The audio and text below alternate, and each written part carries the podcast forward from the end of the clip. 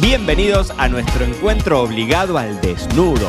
Una suerte de diario íntimo de un sommelier, papá, esposo, viajero, disfrutador, empresario y bebedor serial. Yo soy Mariano Braga y hoy el podcast llega en Bragas. El episodio del podcast de hoy viene casi de autoayuda, te digo. Y es una suerte de spoiler, pero vieron eso de que al que avisa no traiciona, así que hoy me meto como en la piel de un gurú y así te doy la bienvenida a este nuevo episodio en Bragas del viernes 10 de marzo. Casi que voy a hacer como un Hare Krishna. Mira, me voy a poner una túnica naranja. Imagínense. Imagínense, ¿dónde estás vos? Ahora estás escuchándome en el auto, estás llevando a los chicos a la escuela, estás entrenando, estás limpiando el inodoro. Imagínate, me rapo y me pongo místico. Porque vengo eh, en unos días en los que estoy trabajando mucho con... En realidad se dio la, mm, dos factores. Por un lado, te conté lo del seminario de marca personal para sommelier que lo lanzamos este miércoles. Y por el otro lado, se dio que estoy en simultáneo haciendo mentorías uno a uno con un par de casos específicos de personas, de seres humanos, no de empresas. Es decir, cuando nosotros hacemos trabajos con, con mentorías para empresas, para equipos de trabajo, los hacemos en equipo. Estoy yo, está Flor y está nuestro equipo, dependiendo cada uno de los clientes que tengamos y el trabajo que hagamos. Pero cuando hago cosas de marca personal, la mayor parte de, esas cosas las trabajo yo uno a uno, ¿no? en sesiones en Zoom, porque bueno, son eh, personas que están en distintos lugares del mundo. De hecho, no he hecho nada presencial acá en, en Marbella, ni mucho menos. Entonces, ¿qué es lo que sucede? Son situaciones distintas frente a personas que ya tienen una carrera hecha que tienen su trabajo condensado y, mm, digamos, trabajando desde hace tiempo, todos en la industria del vino de alguna u otra forma, más o menos metidos, con más o menos trayectoria, con formación formal o sin formación formal, pero todos tienen, digamos, este objetivo de, mm, de desarrollar sus marcas personales, ¿no? Em, como te digo, ahora nosotros en el, seminario de marca personal para sommelier, que, ya está todo grabado y la verdad que, quedó espectacular, trabajamos mucho, o sea, el primero de los módulos es el módulo del mindset, del seteo mental, del pensamiento, que esto es, digamos, uno de los temas que atraviesa eh, los viernes en Braga, ¿no? Tanto el desarrollo profesional como el desarrollo personal, que al menos en mi forma de ver la vida van muy entrelazados y las cosas que uno piensa y ejecuta en su día a día con su familia y con sus amigos, después también las terminas aplicando de alguna forma a tu, a tu vida. Y tanto en el seminario, ¿no? En las objeciones estas que uno, que uno trabaja o en, lo que la gente piensa de sí mismo, como en estas mentorías uno a uno, en este último tiempo me encontré mucho con, con la necesidad de validación. Es decir, esto de yo no sé si puedo estar en este lugar, no sé si lo merezco, no sé si soy lo suficientemente bueno, no sé si estoy haciendo lo correcto, si es que estoy en el camino correcto o si estoy metiendo la pata y la gente va a decir, qué pavote, mira lo que esta persona está haciendo, o qué pavota. Em, esta necesidad de validación, esto de uno sentirse que a veces no está a la altura de las circunstancias, ¿no? Y ah, me pasa cuando me contratan, digamos, para, para, para, cumplir este rol de, de mentor, que una de las partes que yo siento que esa persona está buscando tiene que ver con la validación, con que alguien que quizás está más tiempo en tu, en, tu industria, porque yo tengo 20 años trabajando en la industria, hay gente que tiene 60 años y son mis mentores, y hay gente que quizás está arrancando y ven a una persona de 20 años eh, en la industria, ojalá yo tuviese 20 años, ¿no? De 20 años en la industria y, y dicen, bueno, me gusta lo que hace, no sé, le voy a pedir una sugerencia, un consejo, una guía, ¿no? una mentoría.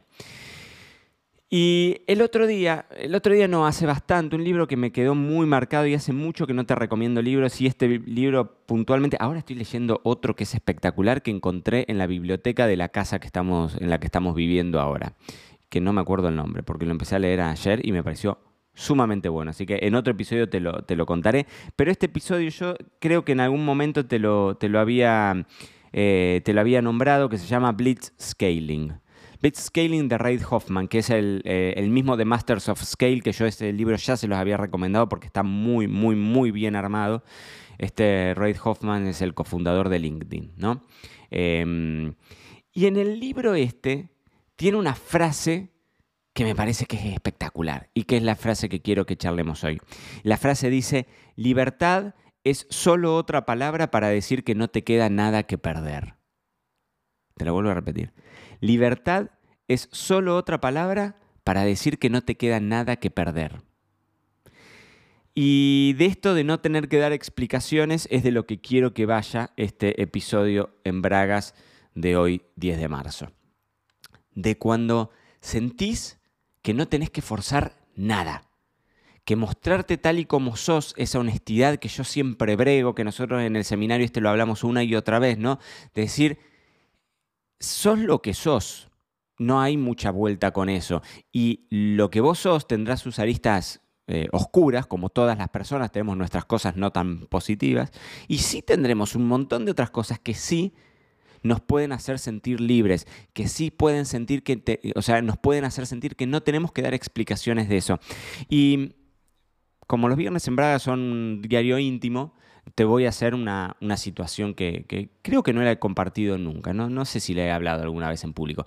Cuando yo estaba, yo estudié en Buenos Aires, tuvimos una vinoteca en Buenos Aires con Flor, compramos nuestro fondo de comercio cuando éramos, teníamos 22 años.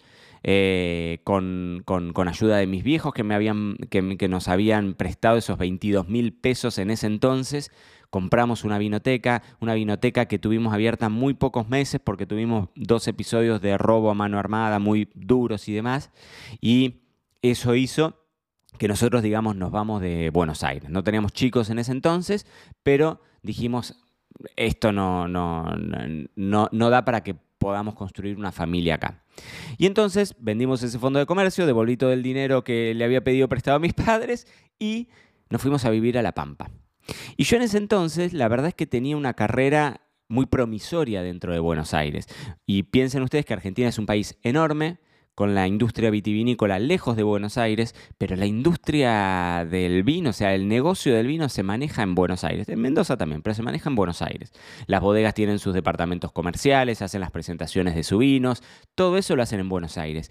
Alejarme de Buenos Aires a mis 23 años e irme al medio de La Pampa, 600 kilómetros de, donde estaba Buenos Aires, era un desafío que a mí me daba muchísimo miedo. Y yo durante muchos meses mentí diciendo que yo todavía vivía en Buenos Aires y cuando me invitaban a un evento, cuando eh, tenía alguna cosa, decía, mira, justo esa semana no voy a estar porque estoy trabajando en La Pampa. Pero como mucho de mi trabajo siempre fue eh, online, no tenía contacto todo el tiempo con, las personas, con la gente de bodega, con la gente de prensa. Y durante muchísimo tiempo, muchísimo tiempo, te digo, fueron meses, mantuve casi en el anonimato que yo me había mudado.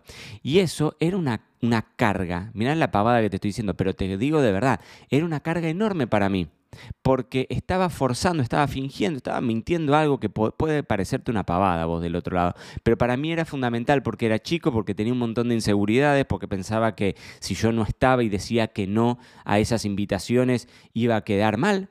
Y era una postura que tomaba tonta, hoy la pienso, hoy, no lo haría, pero seguramente, bueno, no tenía ganas en ese entonces, ¿no? La vida también me ha pasado los años, entonces uno creo que, que va modificándose.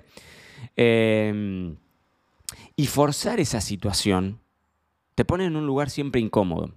Yo el día que asumí lo que era como sommelier, como profesional, que a mí no me interesaba eh, ser el, gran erudito, eh, no me interesaba ser el, el, mejor sommelier del mundo, para eso lo tenemos a Raymond Thompson hoy en día pero no, no, no, era mi lugar, no era el lugar en el que me sentía cómodo, no, no, no era el lugar, no era mi elección.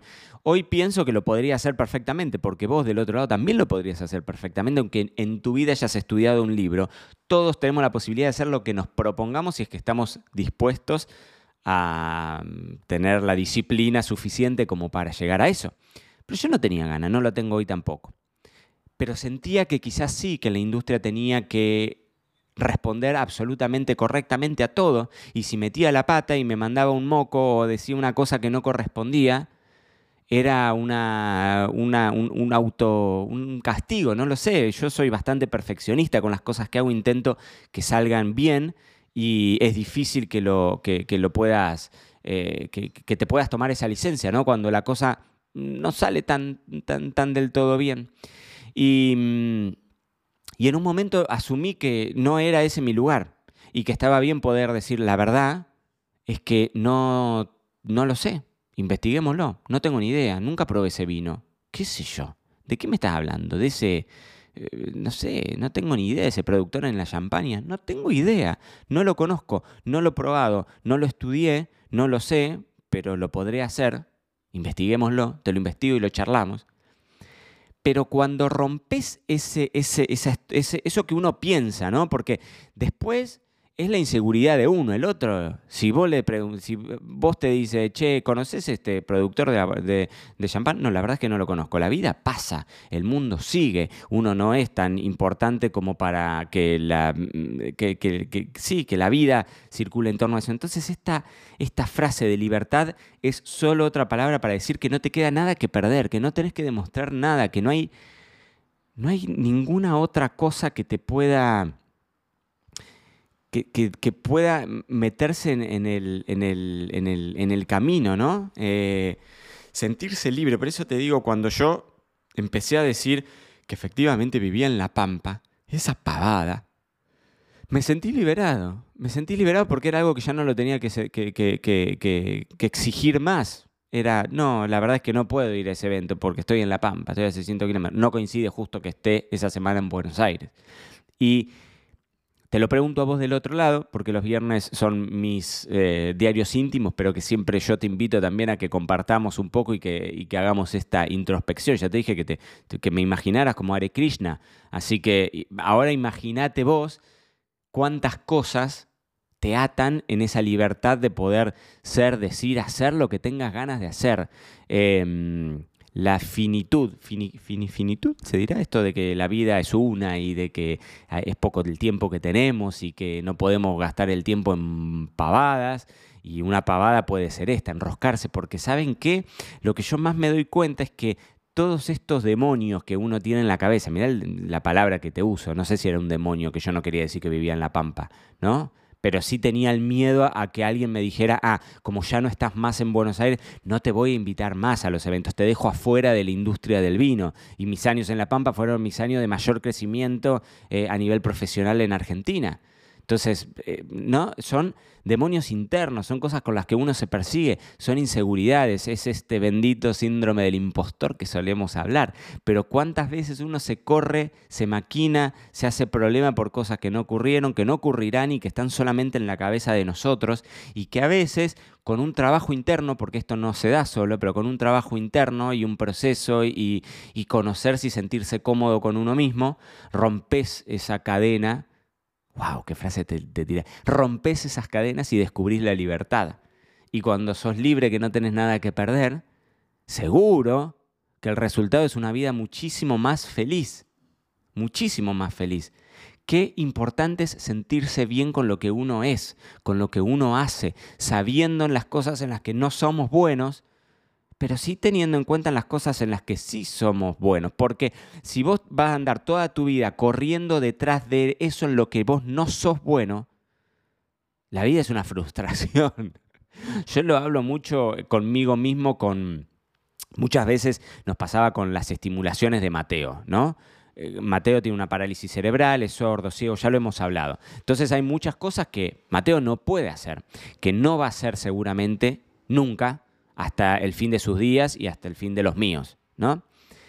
Pero claro, cuando vos hablas con cada uno de los médicos, vas a la neuroortopedista y la neuroortopedista te dice, escúchame, mm, a Mateo tenés que hacer lo posible para tenerlo parado porque esa va a ser la forma en la que vos cuando sea un poco más grande lo podés bañar. Claro, sí, pero esa es, la visión parcial de alguien que quizás no lo, no lo conoce y que si yo me enfocase todo el tiempo en que Mateo no se puede mantener parado, mi vida sería una mierda, con perdón de la expresión dura y cruda. Si yo miro el vaso medio vacío, eso que me falta, eso que no va a ser, y claro, el resultado es que nunca voy a poder ser... Y pero para eso, vuelvo a lo mismo, tenés que, que saber en qué sos bueno, en qué sos no, y, y mirar la parte positiva de la vida. A mí me pasa muchísimo no sé si lo he contado alguna vez en estos episodios, me pasa mucho cuando me contratan bodegas que tienen vino de 300 dólares. Y yo digo, escuchame una cosa, yo me saco una foto con el decanter y adentro una flor. Y vos sos más amigo de Maxi Riddle, suponte, que hace un culto de la ceremonia del vino. Y yo lo intento desacralizar. Estoy usando palabras raras, no sé, y como medio eclesiásticas. Eh, intento sacarle su, su, ¿Y vos confías en mí para que yo maneje la, parte del mensaje que tu bodega quiere dar con un vino de 300 dólares? ¿Confías en mí que me saco, que me pongo a llorar dentro de una bañadera porque alguien me dice que el decantador... Y sí, evidentemente sí. Hay algo que garpa que es la honestidad y que es esa libertad que solo es otra palabra para decir que no te queda nada que perder. Y esto fue todo por hoy. No te olvides suscribirte para no perderte nada y que sigamos construyendo juntos la mayor comunidad de bebedores cereales de habla hispana. Acá te voy a estar esperando en un próximo episodio.